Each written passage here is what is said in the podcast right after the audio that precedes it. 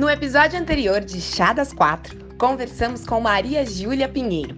Se você ainda não ouviu, volte uma casa e escute o episódio. E se você já tá por dentro, aqui vai um resuminho.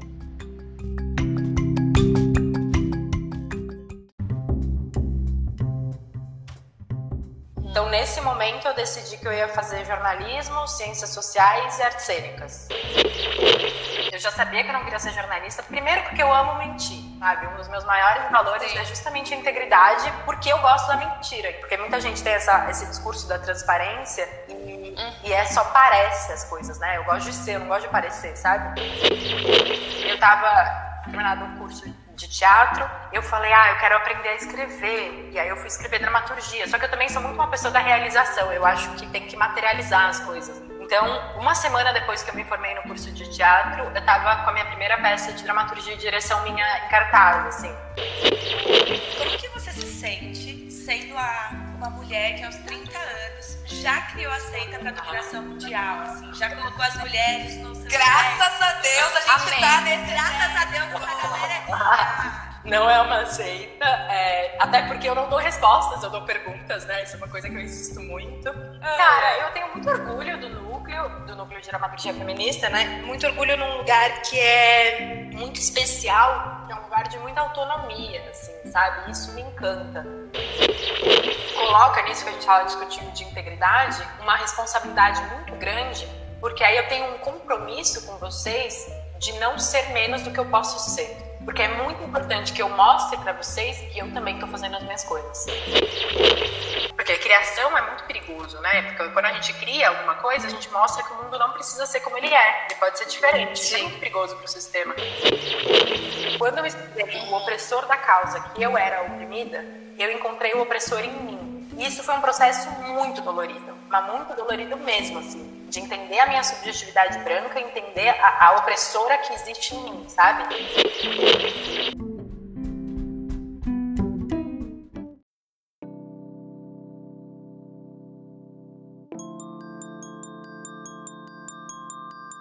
Miga, você não sabe! Pera, pera, tá na hora. Hora do quê, gente? Já das quatro podcast!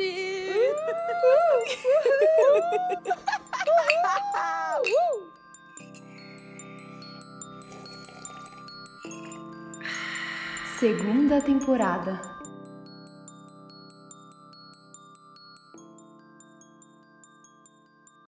Mas Gil tem o palavra, a palavra mais bonita também, que além de ser um Instagram, é também um espetáculo, né? Pra quem não conhece, a gente segue lá, Lindíssimo. maravilhoso. Eu vi sete vezes, Gil, do... É, fala um pouco, conta um pouco da palavra mais bonita, esse seu projeto que você tem de viajar com o espetáculo ao redor do mundo, enfim, conta pra ah, gente. A palavra mais bonita meio virou o projeto da vida, assim, apesar de estar bem parado por causa da pandemia. Mas eu já tinha feito algumas peças como dramaturga e diretora e tinha toda uma relação de medo do palco, assim, engraçado, né? Mas eu entrei numas de, ah, não sei se eu sou atriz, eu não sei se faz sentido para mim, é, enfim, uns pudores. Uhum. E aí eu conheci, resumindo a história, né? Mas aí eu conheci o Poetry Slam e no Poetry Slam eu falava meus poemas, né? O Poetry Slam é um campeonato de poesia falada em que cada poeta tem três minutos para falar os seus poemas, é, no sentido poemas autorais. E, e aquilo fazia muito sentido para mim. Falar os meus próprios poemas fazia muito sentido para mim, muito mais do que interpretar uma personagem, que era isso que eu não estava conseguindo mais fazer, assim, que parecia desconectado para mim. E aí teve a Alteridade, que eu entrei como atriz também. E no Alteridade é, era uma performance, tinham outras pessoas no elenco, foi dirigido pela Lua Gabanini. E depois disso, o Sesc Paulista me chamou para fazer o Alteridade com o, uma banda chamada Labirinto, que é uma banda de rock experimental, e foi o lugar que eu mais explorei, assim, é, em outros sentidos, o spoken word, né? Essa porque o Alteridade ele joga muito com uma musicalidade, então foi um outro caminho que me mostrou isso. Ah, então talvez é, a minha performance tenha a ver com o spoken word, é um teatro misturado com isso. E aí eu fui abrindo para outras perspectivas de ideias da minha poesia e da minha performance, então o que que, que, que faz sentido para mim, pensando esteticamente, nesse lugar em que a palavra é muito importante, mas que a energia, a performance, a forma uhum. de falar também é. Bom, Só que nesse mesmo período eu fiquei é, um pouco mais afastada das coisas, porque meu pai teve uma doença, uma doença muito séria e muito cruel, que é a esclerose lateral amiotrófica, que é ela. É, meu pai ele foi diagnosticado no final de 2016 e, e, tudo mudou, assim, eu tenho uma relação muito próxima com, com, a minha família, de modo geral, né, com minha mãe, com meu pai, mas é, em especial eu, eu tinha uma relação muito próxima com meu pai, minha mãe, por questões familiares, opressoras e muitos pontos, assim, ela saiu de casa quando eu tinha nove anos para ir, é, porque eles se separaram e meu pai fez muita questão também como uma forma de violência, né? Mas isso é, é para uma outra peça. Mas ele fez muita questão de ficar com as filhas. Então, meu pai que me criou, assim, né? Meu pai que, dos meus nove aos meus vinte e tantos, que eu fiquei na casa do meu pai até tarde, é, foi ele ali, aquela pessoa que estava nessa figura mais do dia a dia. Então, quando eu soube do diagnóstico dele, eu passei um ano cuidando dele sozinha, achando que era um AVC, o que é o diagnóstico oficial era um AVC, e foi dois, final de 2016 que a gente entendeu que era ela. E, e ela, essa doença de um tipo mais cruel ainda, ela já é um tipo, uma doença cruel, era um tipo mais cruel ainda, que é do tipo bulbar, então ele começou a definhar de cima para baixo, ele parou de falar primeiro, não, de comer primeiro, então teve que fazer uma cirurgia para que ele pudesse se alimentar, depois falar e por fim respirar, que foi como ele morreu. E aí, é, minha vida mudou muito, né, de 2016 a 2018, final de 2016 a 2018, eu cuidei dele, aí com as minhas irmãs, minha casa virou um hospital, mas toda uma relação muito difícil, muito dolorida, que me afastava das coisas do dia a dia, assim, do trabalho. É, foi todo um período muito complicado. Apesar de ter sido um período muito bom para mim profissionalmente, porque eu fazia menos coisa, mas elas tinham mais alcance. Mas é um período muito complicado uhum. por todas as questões, né? Eu passava metade da semana cuidando dele, literalmente. Assim, metade da semana eu não dormia, porque eu virava à noite cuidando dele. Então era tudo um processo muito difícil. Meu pai morreu em abril de 2018, e quando meu pai morreu, eu estava no auge de uma depressão. O processo de luto para mim foi muito dolorido, muito assim. Acho que a morte do pai é sempre muito dolorida eu tinha um relacionamento na época que era uma pessoa que não tinha a menor capacidade é, emocional, afetiva, inteligência emocional e afetiva para estar tá comigo nesse momento, assim. Então eu ainda tinha uma, uma outra camada que era ter brigas homéricas, porque eu não tinha energia para sair numa sexta-feira à noite, sendo que meu pai tinha morrido há uma semana, sabe? Então, é uma coisa muito puxada, assim, uma pessoa, coitada, um pouco incapacitada emocionalmente na época, pelo menos e que causava mais sofrimento, assim. E aí eu dei uma boa surtada, eu passei um período muito mal e fui elaborando essa ideia de que eu queria esteticamente, de alguma forma, encontrar a linguagem para o que eu estava sentindo, sabe? Nesse lugar de que a linguagem daria limites uhum. e eu conseguiria é, compreender esse fenômeno do luto, né? É engraçado falar de luto em 2020, 2021, é, mas era esse lugar de compreender que o luto era muito mais complexo do que eu tinha linguagem para chegar, para alcançar. Então, por isso, as ações estavam muito atordoadas. E aí, em 2019, no comecinho de 2019, eu amo que esse podcast vai ficar enorme, porque vocês pedem para contar uma história, eu quero contar em detalhes. Lidem.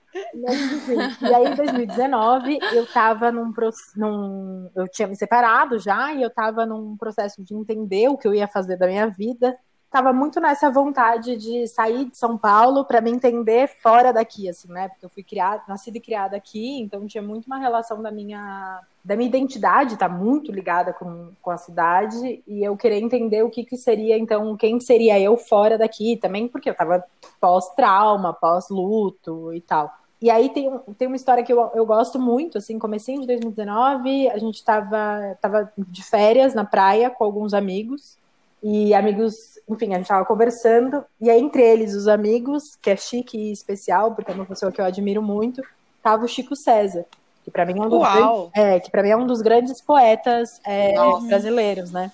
E a gente tava conversando, e aí eu falei para ele, eu expliquei tudo isso, eu tinha acabado de separar, fazer tipo dois, três dias antes de viajar, eu separei. E aí eu contei para ele que eu tinha separado e que eu tava no momento que eu tava pensando nisso, que eu tava pensando que eu queria explorar outras coisas, sair de São Paulo, mas eu pensei, eu não sei, eu vou fazer o quê? Eu vou sair de São Paulo e vou fazer o quê?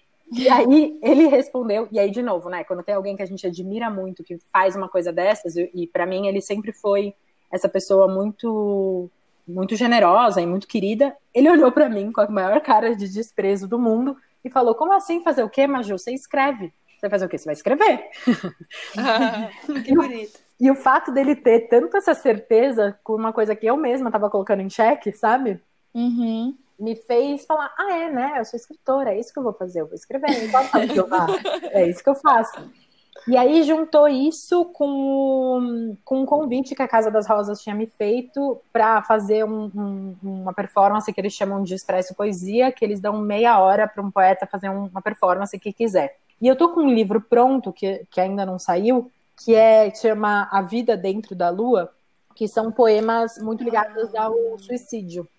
Hum. Só que eu tenho muito pudor com esse livro, mil pudores com esse livro, né? É, enfim, é complexo, assim, é um tema muito delicado e tal. E aí eu tava é, pensando que eu ia fazer esse livro, Vida Dentro da Lua, nesse, nesse, nesse projeto da Casa das Rosas, quando eu na praia, deitada, pensando nisso, depois dessa conversa que tinha sido muito forte para mim, né? Acho que ele nem sabe que essa conversa foi tão importante para mim. Eu pensando, cara, eu não vou começar meu ano com uma performance sobre suicídio. É, não, não, não tem a ver com isso, sabe? Não vai ser uma boa energia, não vou fazer isso. Mas enfim, e aí eu tava nessa. E eu tinha feito uma coisa no Facebook, na época que o Facebook era cool. É, que não tava só os velhos. Mas eu fazia um insira aqui e pedia alguma coisa para as pessoas. E um dia eu tive a ideia de fazer insira aqui a sua palavra mais bonita. Eu tinha feito isso, meu pai morreu em abril, eu fiz isso em junho, a primeira vez. Porque eu tava muito deprimida, eu tava muito mal. E aí eu percebi que tava todo mundo muito mal, né? A gente tá falando de junho de 2018, a coisa não tava nada fácil para ninguém. Então, eu me coloquei muito nesse lugar de entender que estava todo mundo mal e que se eu pegasse a palavra mais bonita das pessoas e escrevesse um poema com elas, de repente elas podiam se sentir um pouco melhor e eu também, sabe? Assim, que a gente podia fazer uma, uma ponte entre as nossas solidões. Estava todo mundo mal, então que a gente se comunicava de uma forma mais profunda dessa forma, né? Vamos, se não pode vencê-lo, junte-se a ele, vamos tentar tornar as redes sociais um pouco realmente conexão, não não ilusão, e para isso com a ficção, né? Com a metáfora. Perguntas para relaxar. Ninguém te contou uma coisa boa e uma ruim da sua profissão. Uma coisa boa é que eu tenho muita liberdade posso fazer as coisas como eu quero, do jeito que eu quero, no meu tempo, sobre o que eu quero, onde eu quero, e essa liberdade é muito cara na minha existência. Uma coisa muito ruim da minha profissão que ninguém me contou é que eu abro mais o Excel do que vocês possam imaginar. Mas isso também é uma desculpa um pouco, é um pouco uma resposta de assessoria, porque uma outra camada que me pegava muito é que, modéstia à parte, de novo, não tem a ver comigo, tem a ver com a ideia, a ideia é boa, o núcleo já acontecia, os exercícios são muito bons, né? As pessoas criam muitas coisas a partir dos exercícios. E aí Sim. eu ficava com muita raiva de mim, porque eu fazia os exercícios para os outros, os exercícios para os outros, e eu própria não tinha exercício para mim, sabe? Uhum. Eu não, não disparava. Então, isso da palavra mais bonita também tinha um quê de eu me provocar e falar, ah, então tá bom, então eu vou fazer alguma coisa interessante esteticamente para mim. E aí, eu voltando para esse momento, janeiro de 2019, deitada na praia da Bahia. é... Uh, Bahia. Uh, Bahia. Pensei, cara, eu vou fazer a palavra mais bonita. Eu vou fazer uma performance em que eu pergunto a palavra mais bonita das pessoas e escrevo poemas com elas na hora. Ah, vou fazer isso, eu tenho meia horinha, dá para fazer. Só que, como vocês perceberam, você coloca o microfone na minha mão, eu não calo a boca, né? Eu adoro falar. Então, quando eu fui para fazer a palavra mais bonita na Casa das Rosas, eu brinquei com isso, eu abri um Word, era um Word projetado no, no telão, é, e eu ia recolhendo as palavras mais bonitas das pessoas, meio num negócio de, de stand-up, assim. Eu estava muito inspirada por um stand-up que foi também divisor de águas da minha vida, que é o Nanete, da Hannah Gaston. Ai, amo. E, e, e, aí depois a gente discute isso no núcleo, porque o, o, o, roteiro, ele é muito inteligente, assim. É um lugar que o retrato de uma jovem é, em chamas, é esse o nome, né? Uhum. O I May Destroy You e, e o Nanette, para mim, são três roteiros que a gente tem que olhar, porque formalmente eles são muito gênios, assim, eles estão com estruturas ultra de raciocínios, né, que eu sempre falo em aula, mas que o, a estrutura é um orgasmo feminino, não um orgasmo masculino. Então você tem uhum. vários momentos de clímax. E o, esse stand-up tem esse lugar. E para mim foi muito forte ter visto e eu fiquei muito inspirada com isso, até porque a eleição do nosso atual presidente tinha mexido muito comigo, né? É, é, num lugar de, cara, não dá para fazer mais nada que seja hermético, as coisas têm que ser muito diretas, a gente precisa comunicar profundamente. Então, stand-up é uma forma de comunicação direta. E aí, eu estava lá na Casa das Rosas, num modelo muito stand-up, fazendo alguns poemas que eu já tinha feito para o Facebook, aí eu falava quais eram essas palavras, eu perguntava as palavras das pessoas, tudo sem roteiro. Eu perguntava as palavras das pessoas é, ali presentes, anotava no Word, ia falando poemas, ia contando coisas aleatórias, isso, né? Abri o microfone, eu, eu falo, não tenho nenhum dor em falar, e fazendo os poemas. E aí, num dado momento desse, desse percurso, eu peguei o microfone e falei, nossa, acho que eu estou fazendo essa performance para o meu pai. Eu nunca soube qual foi a última palavra dele. Eu queria saber, eu queria poder homenageá-la. E continuei fazendo o espetáculo. Falei, mas eu falei isso, né? Quando você fala uma coisa que é muito verdadeira sem se dar conta do peso das palavras, sabe? Uhum. De repente eu olho para a plateia, tá todo mundo aos prantos, assim. Tá todo mundo muito profundamente tocado. Porque eu nunca tinha me tocado, a pessoa bem geminiana, né? Mas eu nunca tinha me tocado que todos os poemas eram sobre isso. Eram sobre luto. Uau! Nunca tinha percebido, nunca foi proposital. Que Ai, que forte, né? É. Que eu podia estar tá falando sobre o mar. E eu tava falando sobre luto, sabe? Que às vezes fica acho que tão dentro, né? Tão inter interno que que a gente não se dá conta do que está acontecendo. Que chega a vazar, Uau. né? Chega a vazar é, exato, fora. vaza, né? Ele extrapola, ele... Exatamente. Caramba, que lindo é. isso. E aí foi quando eu entendi que eu tinha que fazer a palavra mais bonita, só que eu já tinha uma passagem para mudar para Portugal. E aí, de fevereiro a 1 de maio de 2019, foi um processo muito maluco, porque eu percebi que... Eu percebi o que eu queria, assim, num lugar. Eu percebi que eu queria fazer um espetáculo sobre o luto do meu pai, usando as palavras mais bonitas das pessoas para escrever poema, e que seria um modelo muito inspirado numa performance de stand-up, ou seja, eu contaria histórias, eu contaria a minha história, né?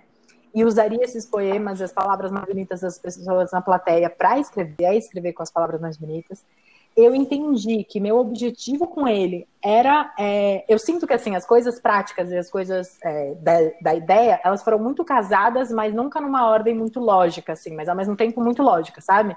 Eu já queria ir para Portugal, então já fez sentido tudo isso, assim.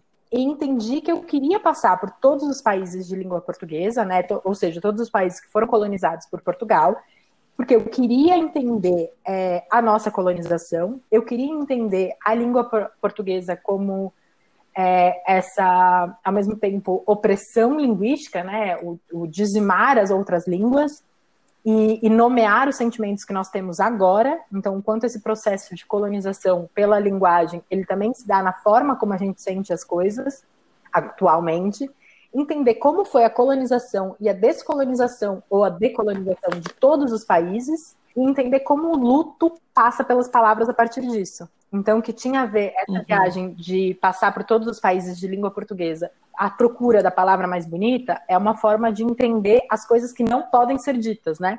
É, é essa a, a brincadeira, assim. E aí eu fui fazendo tudo isso, só que eu não tinha espetáculo pronto. E eu não conseguia pensar em como seria, assim. Eu não conseguia. Eu não conseguia de jeito nenhum. E aí, um dia, desfazendo a casa do meu pai, eu acho o diagnóstico do meu pai. A primeira vez que a gente recebeu o diagnóstico por um médico. E aí, quando eu recebi esse papel, eu entendi a peça na hora, assim. Eu entendi.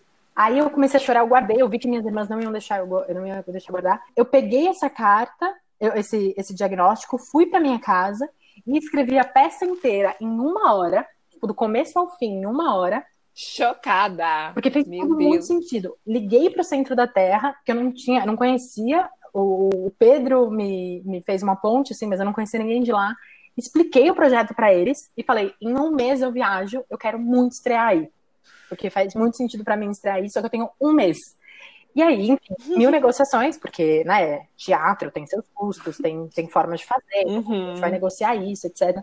É, eu não tinha nada, gente, eu não tinha nada, nada, nada, nada. Aí eu falei com, com a Luz Bárbara, que é, assim, é, um performer maravilhoso, maravilhoso, e ele fez todo o, o acompanhamento artístico comigo, muito sensível, muito rico mesmo, e, e, e, devo a ela muita coisa do processo, muito, porque ele teve sabedorias do tipo: você vai usar a roupa do seu pai durante o processo, você vai usar um retroprojetor, que são coisas muito Foda. fortes. É, a gente estreou também com muita ajuda da Luísa Dalgalarrondo, que fez a minha preparação corporal e fez a luz. E aí eu estreiei no, no, no Centro da Terra um mês depois desse dia, que eu liguei para o Centro da Terra, e, e, viajei duas semanas depois. Tipo, foi tudo. Vai, sabe? E, e aí eu fui lá para Portugal. Eu sempre fui uma pessoa que eu gosto muito de viajar, eu sempre viajei sozinha, então a ideia de tornar o meu trabalho uma malinha que eu pudesse ir para os lugares fazia muito sentido. E eu viajei para Portugal com uma mala com todos os meus projetos, e a ideia, eu passei já por Moçambique, fiquei um tempo na Espanha, mas a ideia virou circular com esse projeto. Então, e aí cada vez que eu vou para os lugares para apresentar o projeto, eu, eu vou com outros projetos, né? Com saraus, com livros, com outras coisas, meio viver da minha arte, sabe? Nossa, gente, maravilhosa essa jornada toda. Nossa. O arroba, a palavra mais bonita, veio de perceber que eu precisava ter um braço no virtual também. Então eu fiz uhum. esse Instagram arroba a palavra mais bonita, lembrando para todo mundo me seguir, arroba a palavra mais bonita e arroba Júlia com G Pinheiro.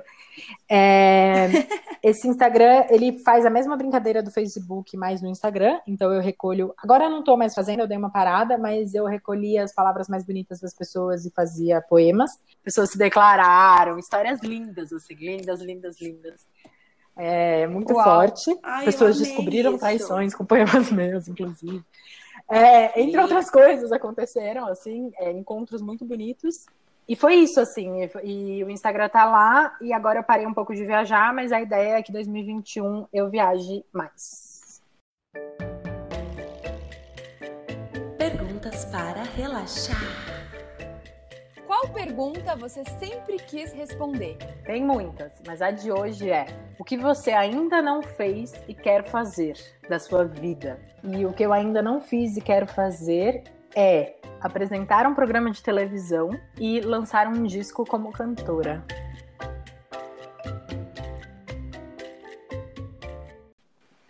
E você, você quer viajar com esse projeto? Você quer viajar dentro do Brasil ou para outros países e continuar isso? Olha, uma ótima pergunta, porque o plano era primeiro por todos os países de língua portuguesa, ainda faltam alguns, né? Eu fui só Moçambique, Portugal, passei pela Galiza e aqui.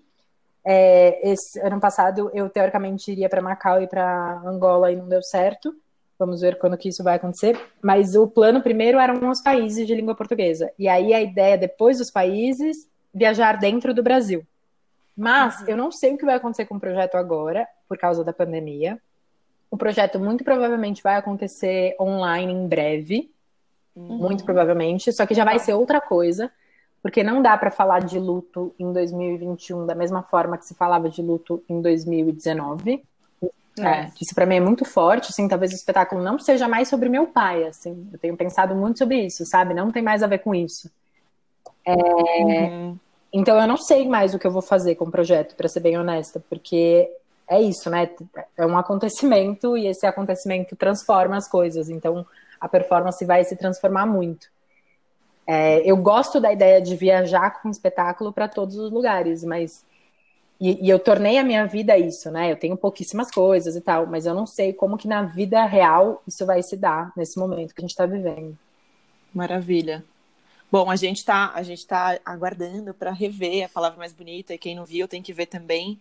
E já que você falou disso, Magil, do seu do processo de criação da palavra mais bonita, se você tivesse que dar tipo assim, bem clichê, uma dica para uma pessoa que está rolando, que tá rolando um bloqueio criativo, o que, que você faria assim?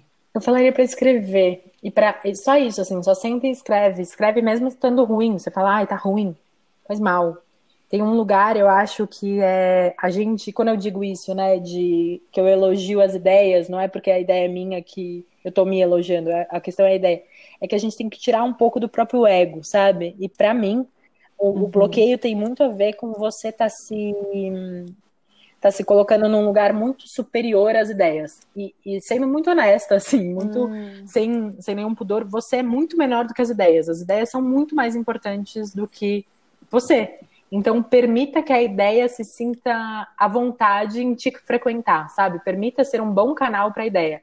se cuida, cuida das suas coisas, cuida das pessoas que você ama, se permita ser cuidado também, senta a bunda na cadeira e escreve.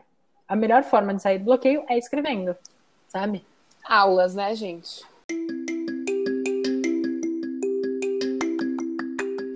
E agora é a hora dos nossos biscoitinhos.